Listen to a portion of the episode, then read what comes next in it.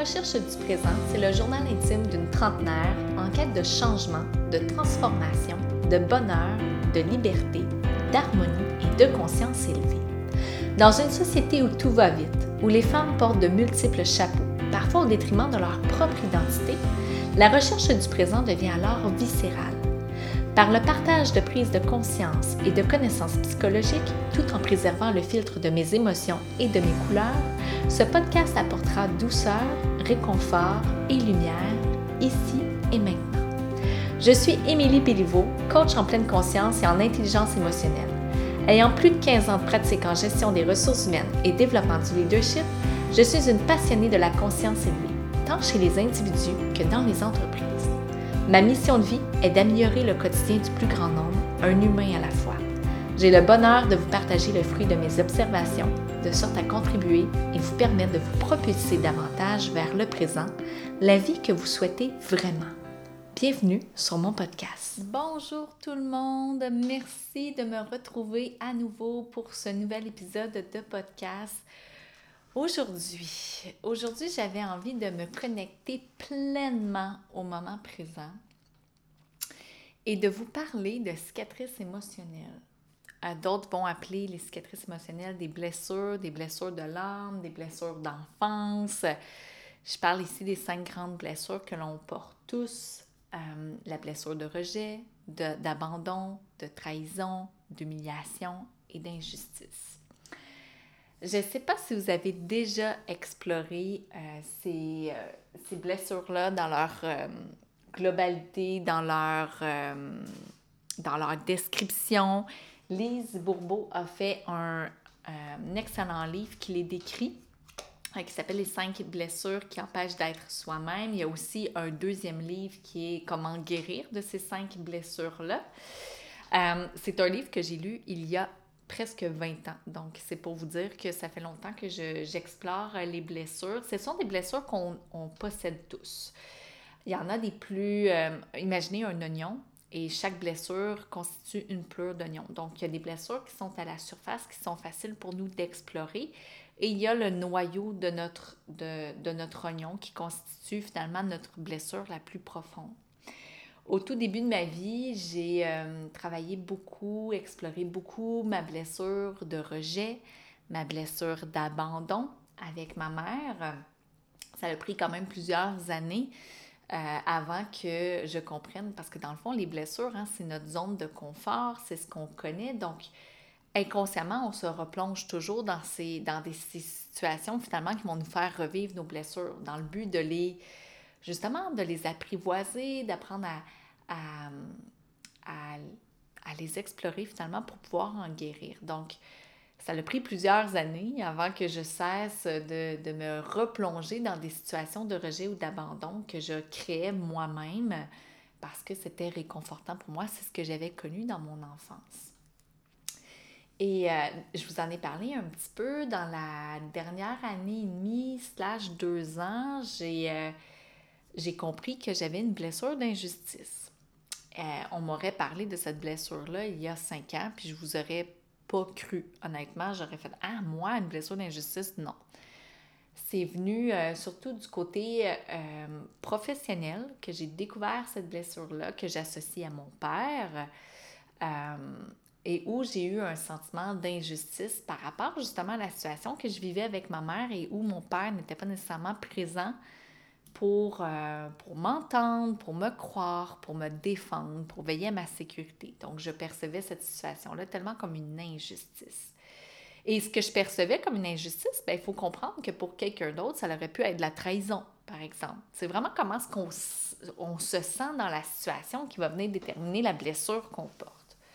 Donc, moi, dans cette situation-là, c'était une blessure d'injustice que, que je travaille. Et chacune des blessures, euh, développe finalement son mécanisme de défense, son, euh, ses stratégies comportementales, ses réactions. Et quand on explore la blessure de l'injustice, ben, les gens qui ont la blessure d'injustice vont être très, très, très rigides, vont vraiment euh, renflouer, renflouer, non, ce serait le fun de renflouer, mais ça, vont venir renfermer leurs émotions à l'intérieur d'eux euh, et être très rigide, très dans le contrôle pour s'assurer finalement de ne pas revivre des injustices. Donc, quand on est dans une situation de contrôle, ça serait difficile d'être dans une situation d'injustice parce qu'on contrôle la situation. Mais on contrôle aussi beaucoup, beaucoup nos émotions. On ne montre pas notre vulnérabilité au grand jour parce qu'on ne voudrait pas que les gens se servent de cette vulnérabilité-là contre nous. Et en ayant travaillé ma, ma blessure d'injustice, j'ai ramolli cette carapace-là, j'ai réintégré beaucoup de flexibilité, j'ai donné place à mes émotions par l'expression. Donc, dans la dernière année, j'ai engagé des conversations avec certaines personnes que je n'aurais pas euh, fait il y a deux ou trois ans dans le but justement de, de faire place à mes émotions et encore plus grand, mes besoins derrière. Et là, dernièrement, ben, ma professeure, Nathalie Hamelin, qui est, euh, qui est présidente euh, et propriétaire de l'Institut euh, de coaching international où j'ai fait ma, ma, formation de coach, elle me disait, elle nous disait en fait, si vous voulez toucher à votre noyau de blessure, à votre, au noyau de votre oignon, regardez ce qui vous irrite le plus chez l'autre. Et ça va vous donner un indice de la blessure que vous avez à travailler. Moi, dans les, en fait, toute ma vie, le comportement que j'ai, euh, que je déteste encore aujourd'hui, au plus haut point, mais aujourd'hui, je fais plus de place, donc c'est correct, je l'apprivoise, ce sont les victimes. Il y a une nuance entre être victime de quelque chose et se victimiser. Et, les gens qui se victimisent, qui sont dans ce fameux triangle hein, de, de, Cartman, triangle bourreau, victime, sauveur, donc les gens qui se victimisent, j'ai une, ça mérite, ça vient me chercher, je, je n'ai pas de tolérance, je n'ai pas de patience par rapport aux gens qui se victimisent, à un point tel que moi, ma stratégie dans la vie, c'est que je ne voulais tellement pas être une victime, je ne voulais tellement pas me victimiser que j'ai minimisé, banalisé beaucoup de choses que j'ai vécues. J'ai, euh, hein, ça vient avec l'injustice, le, contrôle, la carapace. Donc, j'ai minimisé, banalisé beaucoup de choses. Ma mère euh, était une personne qui se victimisait beaucoup et je ne voulais tellement pas ressembler à ça que euh, j'ai vraiment été dans l'opposé de banaliser, de minimiser. Et là, quand Nathalie nous a parlé de justement, de, de, de, regarder qu'est-ce que chez l'autre venait nous irriter le plus et que la victime est venue à, à ma conscience, bien, ceux qui ont ce portrait de victime, ce trait de caractère, cette structure de caractère, derrière, il y a la blessure de l'humiliation. Et à première vue, quand on me parle de, de, de la blessure d'humiliation et de me sentir humiliée, ça ne me fait aucun sens. Aujourd'hui, je vous parle et ça ne me fait pas de sens, cette blessure d'humiliation. Par contre, j'ai ressorti mon livre et j'ai commencé à, à, lire sur la blessure d'humiliation et, et au-delà du simple fait d'être humilié, la blessure d'humiliation est vraiment associée à, être diminué, à être euh, ridiculisé, à être... Euh, quand l'autre se met sur un piédestal et, et il nous rabaisse. Et là, ça, ouais, OK, ça me fait du sens.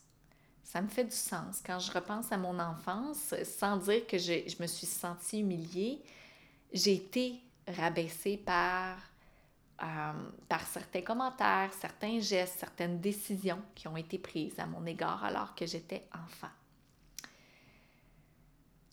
Et, et là, aujourd'hui, au moment où ce que je vous parle, je suis en apprentissage de cette blessure-là.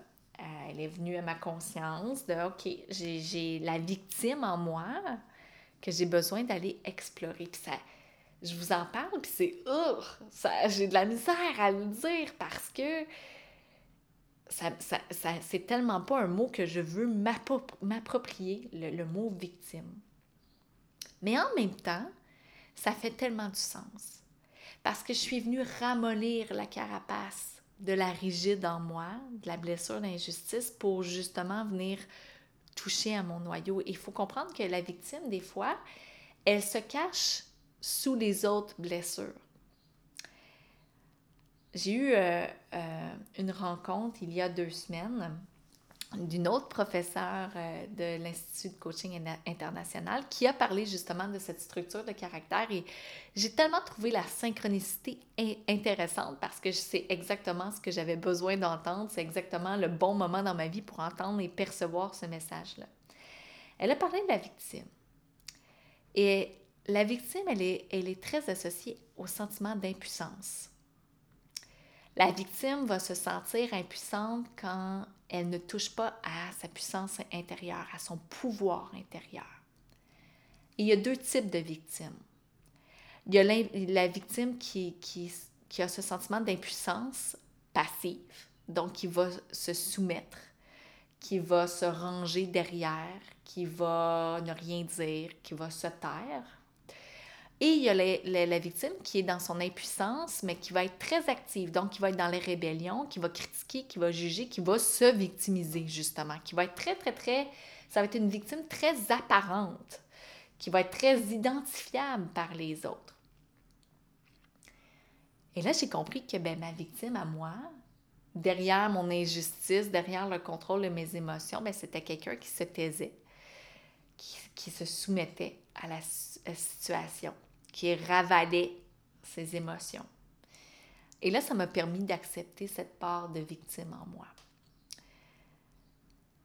La, victime va, beaucoup provenir du parent autoritaire qui laisse peu de place à l'enfant. J'ai souvent dit que j'avais pas eu d'adolescence. Je suis passée comme de l'enfant à l'âge adulte. Et là, je vous parle, puis vous ne comprenez pas, puis je vais me permettre de vous partager. Évidemment, j'étais trop petite, je n'ai pas d'extrait de, mon journal intime. Mais ma mère avait des, problèmes de consommation d'alcool. En fait, ma mère, je ne l'ai pas connue sobre pendant toute mon enfance et mon adolescence. Ce n'est qu'à, que quand je lui ai annoncé la, ma grossesse, la grossesse de ma fille, que ma mère a cessé de consommer de l'alcool jour au lendemain. Et être un enfant unique d'un parent qui a des problèmes de consommation, c'est très difficile. C'est très difficile, puis il faut comprendre que ma mère n'était pas alcoolique. Ma mère avait des comportements alcooliques. Et c'est là la nuance. Parce que derrière ces comportements-là, il y avait une femme, il y avait une femme qui était blessée. Une femme qui je ne crois pas, a pu euh, aller visiter ses, blessures et justement sa victime intérieure. Donc, elle s'est victimisée, mais elle n'a pas euh, su apprivoiser sa victime intérieure. Et les, gens qui euh, ont des problèmes de consommation, puis je pense que c'est bon pour toutes les addictions, les, dépendances, il y a un bouc émissaire. Ça prend un responsable de cette souffrance-là. Mon père jouait beaucoup euh, à l'autruche. Mon père ne voulait pas nécessairement voir ma mère dans cet état-là. Je pense que mon père souffrait de voir ma mère aussi dans cet état-là. Donc, mon père avait euh, des cours du soir, travaillait de soir pour ne pas voir ma mère dans cet état-là. Et quand il était à la maison, bien, pour ne pas voir ma mère dans cet état-là, il allait se coucher après le souper jusqu'à 9-10 heures où il se relevait une fois que ma mère s'était endormie sur le divan pour pouvoir faire sa veillée et se recoucher aux petites heures du matin. Donc, c'était moi qui étais prise finalement à, ben, ça m'a, apporté des belles qualités, ça m'a apporté euh, de l'autonomie, de la responsabilisation, très, très jeune. Je me rappelle, à l'âge de 10, 11, 12 ans, c'est moi qui veillais à revenant de l'école, à faire mes devoirs seule. Évidemment, j'avais l'âge, mais j'avais pas nécessairement de supervision parentale pour le faire. C'est moi qui faisais mes, mes repas. Euh, et, euh, et, voilà. Donc, c'est comme si j'étais plongée dans ce monde d'adulte et j'avais, je portais sur mes épaules la responsabilité de prendre soin de ma mère. Je prenais, j'avais aussi la, la mission de la sauver. J'essayais donc de la sauver.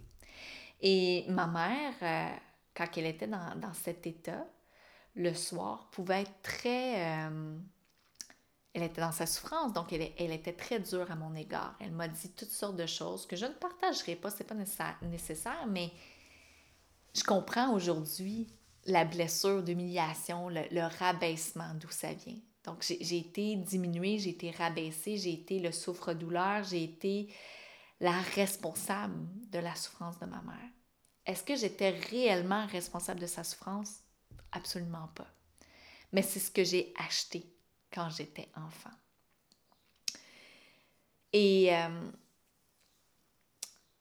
et derrière la, victime euh, qui se sent impuissante, derrière la victime qui n'a pas accès à son pouvoir intérieur, il y a beaucoup de colère et de rage.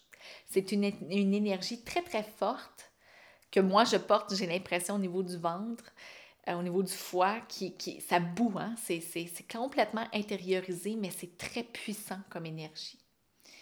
Et euh, depuis les dernières semaines, derniers mois, cette, euh, puis même au cours de l'année passée, avec certaines injustices que j'ai vécues, c'est la colère.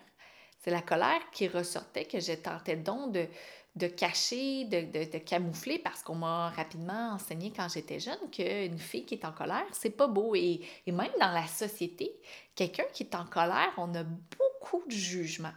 Après, c'est comment est-ce qu'on exprime la colère. Je pense que c'est davantage les comportements qu'on emploie quand on est en colère qu'on juge et non pas l'émotion, mais inconsciemment, on l'associe à l'émotion.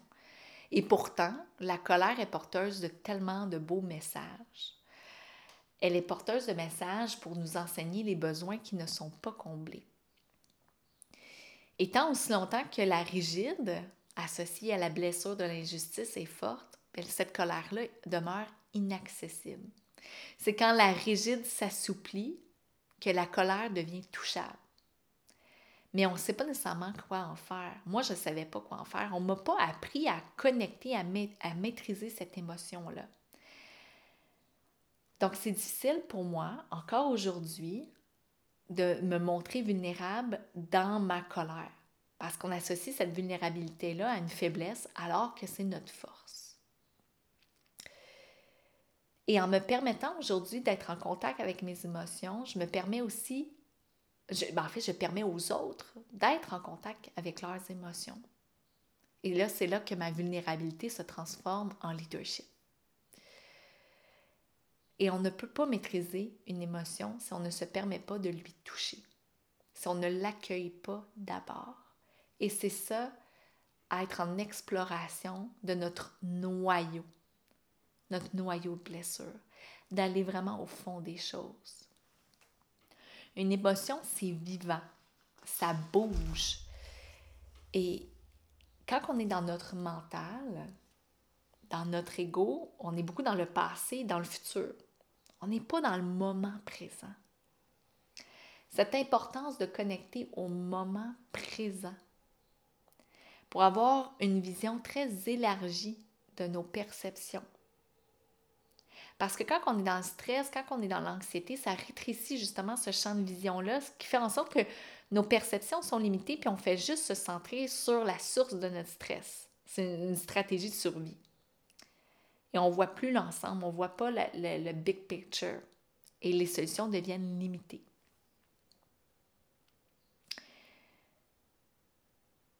les, les, émotions de colère, de, de, de, culpabilité sont beaucoup reliées à ce qui nous alimente à l'extérieur. Alors que la joie, l'amour, la gratitude, la bienveillance, le discernement, ce sont des qualités internes qu'on possède tout le temps, mais qui deviennent inaccessibles quand on est dans notre blessure. Et j'avais envie de vous parler de ça parce que c'est exactement ce que je vis présentement.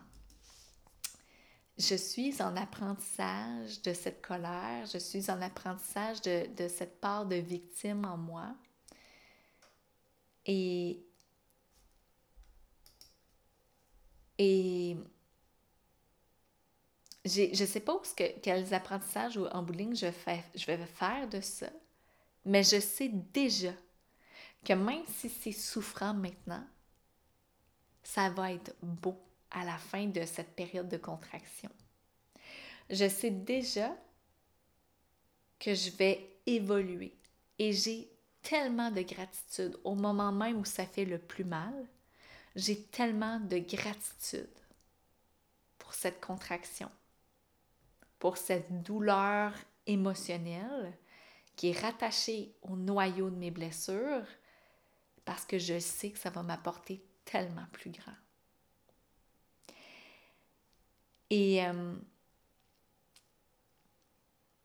il y a quelque chose, j'avais reçu, euh, j'avais reçu pour Noël le livre Le pouvoir du moment présent, que je trouve très connecté avec euh, l'intention de ce podcast d'être à la recherche du moment présent.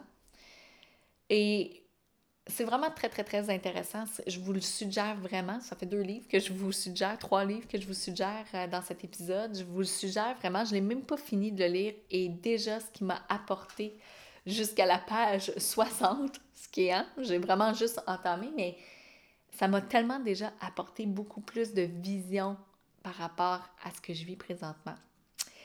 Et euh, il y a quelque chose de tellement beau là-dedans, de tellement plus grand, tu sais, d'être plus grand que notre émotion, d'être plus grand que notre, notre blessure, d'être plus grand finalement que nos pensées. Quand on est dans le, notre mental, dans notre stress, dans notre stratégie de survie, on n'a pas accès à ce qui est plus grand. Et d'être dans l'ici maintenant, sans jugement, aux pensées qu'on peut avoir, de juste de les accueillir, ça nous permet de toucher, de toucher à notre vulnérabilité, de nous toucher à, toutes les, les parts de nous, de toucher aussi à notre créativité. Et on comprend, quand on est dans l'ici maintenant, dans le moment présent,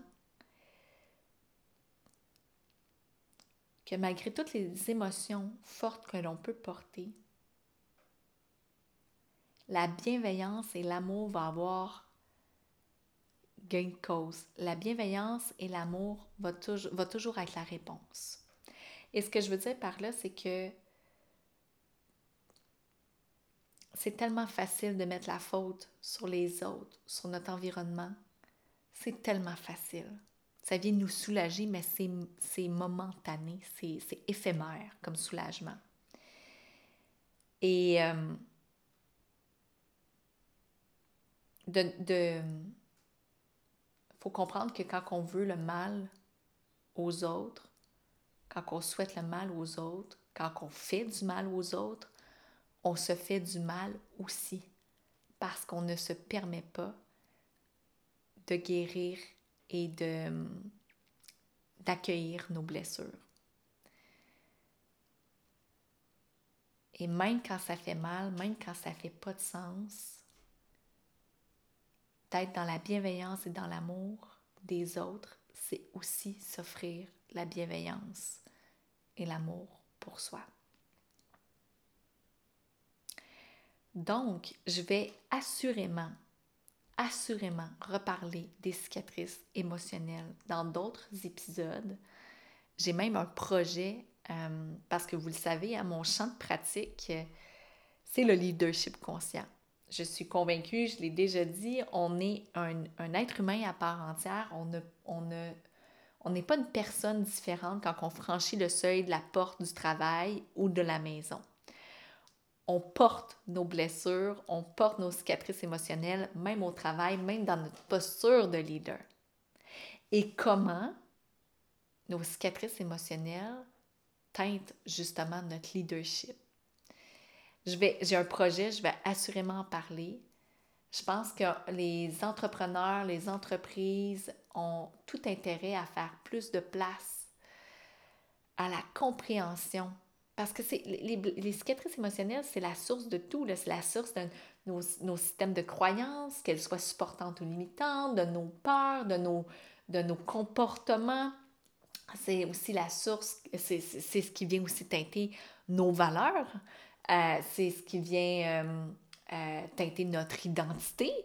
Donc, de s'intéresser aux cicatrices émotionnelles sans jugement, de les accueillir, de les rendre accessibles pas simplement en thérapie ou en accompagnement, mais d'avoir, de s'offrir un environnement sécuritaire où on peut en parler librement, de s'offrir un espace où c'est correct de faire de la place aux cicatrices émotionnelles qui peuvent tellement nous apporter. Donc, j'ai un projet en tête que je, ne partagerai pas, mais assurément que je me, fais, je me donne la mission de, propager ce message et de faire plus de place avec les organisations et avec les, leaders, les gestionnaires avec lesquels je travaille.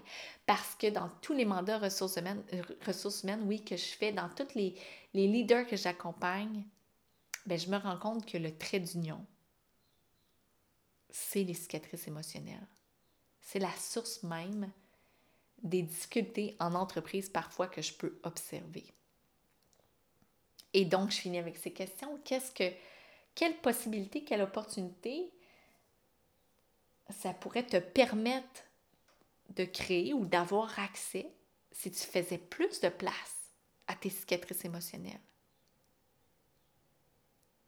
Qu'est-ce que tu te permettrais d'accéder si tu touchais et t'explorais tes propres cicatrices émotionnelles, tes propres blessures, à quoi de plus grand encore tu te permettrais d'accéder? Ou à quel choix? Quel choix s'offrirait à toi que tu n'as pas présentement, mais que tu pourrais avoir accès si tu accueillais et tu faisais plus de place à tes blessures émotionnelles? Je vous le dis, on a tout intérêt même si parfois c'est douloureux, mais quand on le fait avec dissociation, avec un pas de recul, avec bienveillance et amour, quand on se permet d'explorer ces blessures-là, c'est tellement beau et c'est tellement, on a tellement accès plus grand. Donc, si tu as envie de travailler ta posture de leader, d'entrepreneur, de gestionnaire, de comprendre comment ça peut avoir un impact sur tes décisions, sur tes choix professionnels et j'ai envie de dire même personnels. J'ai des journées d'accompagnement, j'ai des offres d'accompagnement. Je fais aussi du coaching one-on-one. Donc, tout est possible. Euh, tout est personnalisable aussi. Donc, simplement m'écrire sur mes différentes plateformes. Je suis très active sur les réseaux sociaux, sur Instagram entre autres, euh, par mon site web au www.tradeunioncoaching.ca. Donc, n'hésite pas, viens m'écrire. Ça va me faire un plaisir, avec tout l'amour et la bienveillance, d'explorer ça avec toi. Je te souhaite une lumineuse journée. Tu as aimé cet épisode et tu crois qu'il pourrait contribuer à une personne de ton entourage? Je t'invite à l'aimer et le partager sur tes réseaux sociaux. Pour des outils et de l'accompagnement, je t'invite à visiter mon compte Instagram ou mon site web au www.tradeunioncoaching.ca. À bientôt!